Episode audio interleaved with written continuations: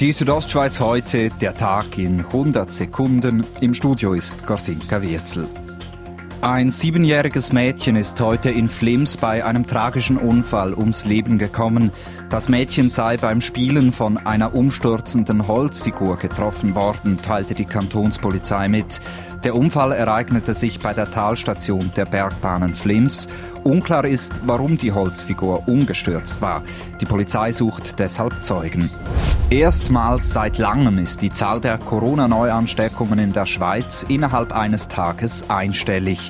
Das Bundesamt für Gesundheit meldet heute neun neue Fälle. Viele Kantone aktualisierten die Zahlen über das Pfingstwochenende allerdings nicht, darunter auch Graubünden. Der Kanton gibt seit Freitag insgesamt 827 bestätigte Fälle an.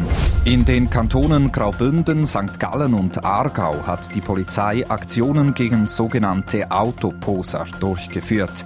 In Chur wurden deshalb übers Pfingstwochenende 19 Autofahrer angezeigt. Sie verursachten laut der Stadtpolizei vermeidbaren Lärm, insbesondere in der Nacht und in Wohnquartieren. Heute Morgen hat sich auf der Pfäfferser Straße bei Bad Ragaz ein Velofahrer unbestimmt verletzt. Der 56-Jährige wurde von einem Auto angefahren, wie die Polizei mitteilte. Er musste von der Riga ins Spital geflogen werden.